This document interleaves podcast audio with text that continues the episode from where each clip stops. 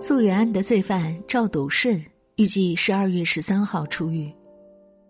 先回顾一下当年极其残暴的溯源案。二零零八年，赵斗顺性侵、殴打并绑架了只有八岁的小学生那英，手段极其残忍。为了毁灭证据，他甚至将大量的自来水灌入孩子体内，用树枝和其他条状物捅进那英的下体，并将那英丢弃在小河边。那英全身多处骨折，内脏受损，大肠因大部分裸露体外坏死，生殖器官丧失了百分之八十的功能。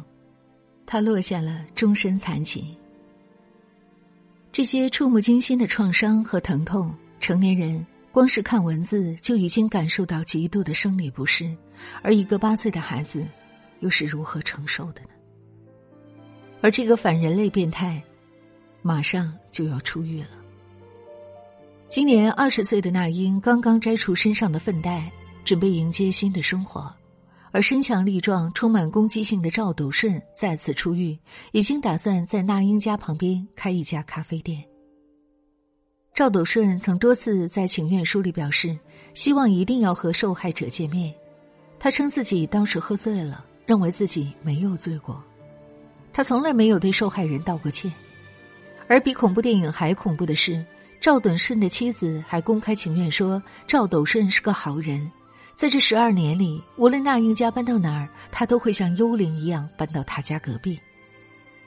这对猖鬼变态活着的每一天，都令受害者和其他普通人有着灭顶的绝望感。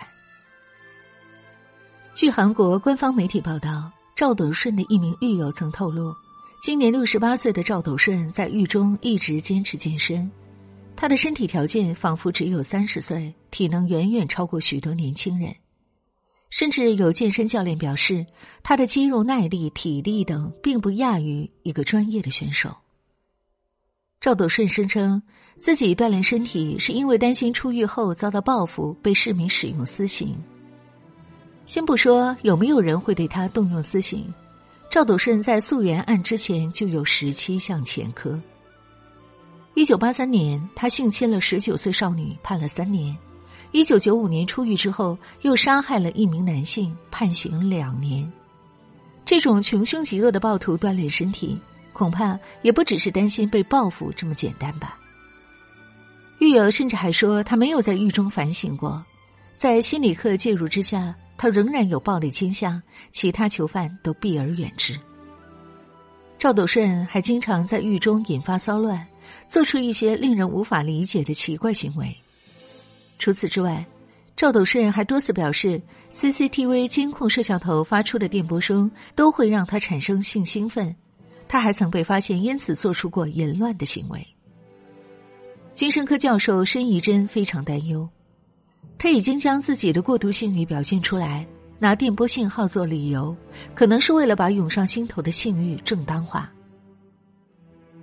韩国法务部在二零一九年公开说。赵斗顺存在性冲动以及错误的性认知，再犯罪的可能性较高。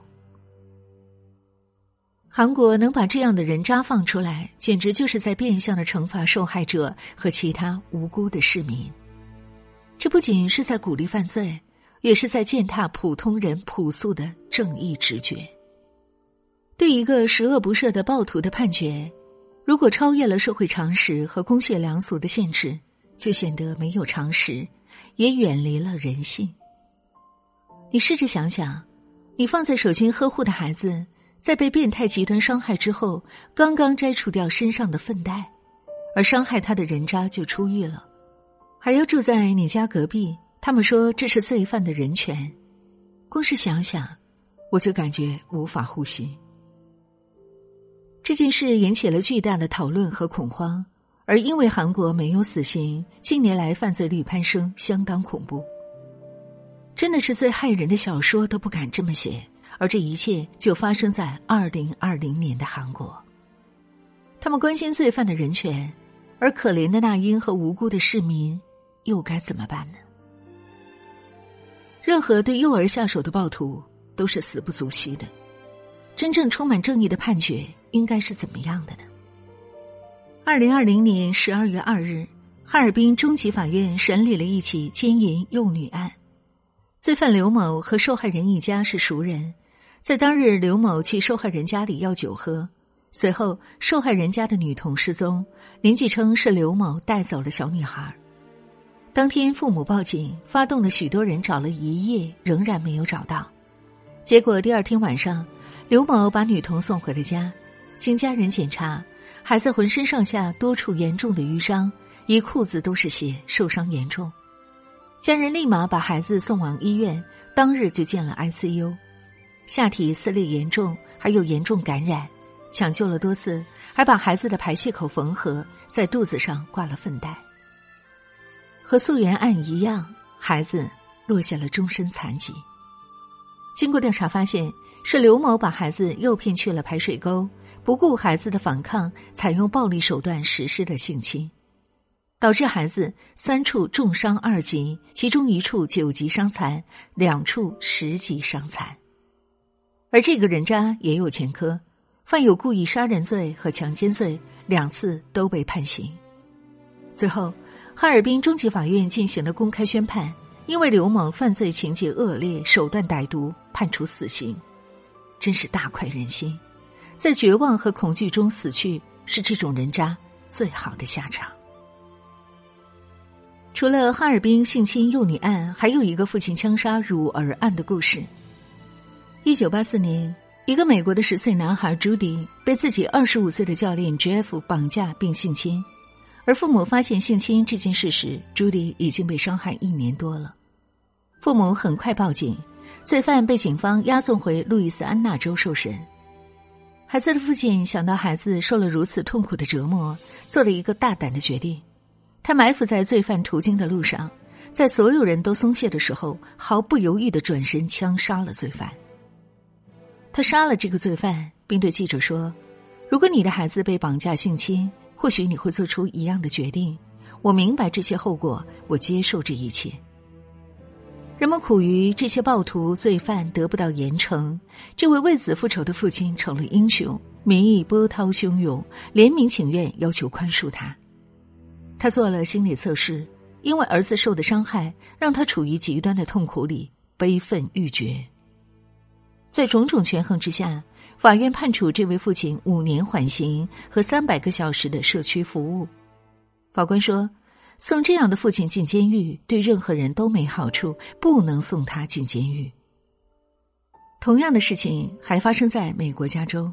一九九三年四月，四十岁的单身母亲艾莉在法庭上面对强奸自己儿子的罪犯时，怒火中烧，拿出了手枪，对着罪犯的脑门连开了六枪。罪犯顿时血流成河，当场毙命。艾丽在被批捕后平静地说：“儿子安全了。”他被以激情杀人判处十年有期徒刑。在审判期间，当地民众给他寄来很多鲜花礼品，甚至还有人声援他，认为他杀得好。最后，他服刑了三年半后被提前释放。这些充满人性化的判决。不仅是在震慑杀害幼童的人渣，也是在宽慰普通人那颗恐惧而不安的心。毕竟，这个世界一定是有正义和良知在的，绝不能让人渣为非作歹。溯源案令人悲伤，我们应该庆幸，至少中国这样的案子已经重判罪犯死刑。难以想象，一个手段如此残暴、前科累累的暴徒。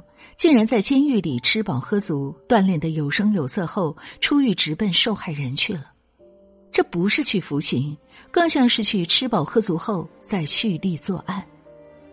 据韩媒报道，赵斗顺出狱之后，安身市会在他家附近安装三千七百个摄像头，对其实施二十四小时一对一的电子监督和饮酒限制等相应的对策方案。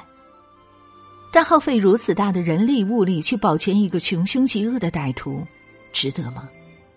而电子脚铐毫无约束力，专人看管也会有疏忽大意的时候，住在附近的居民实在是绝望了。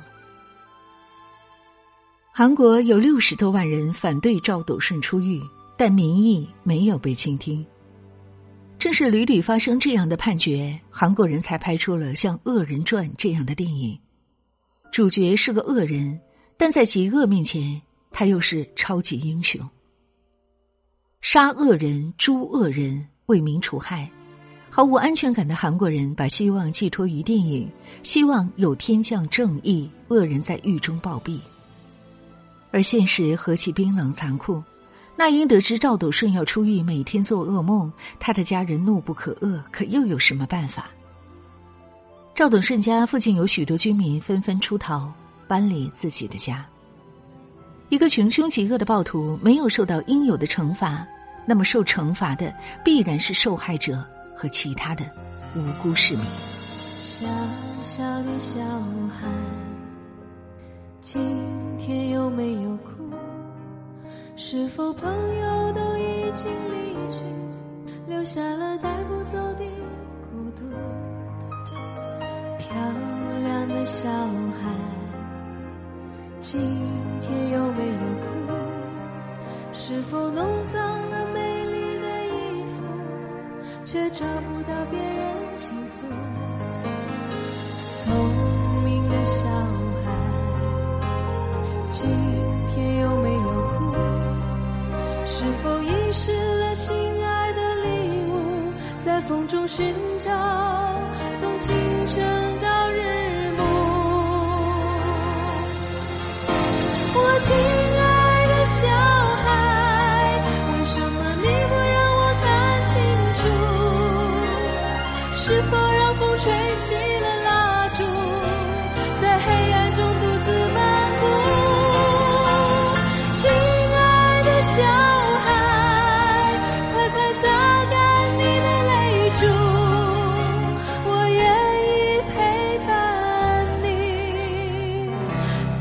回家的路。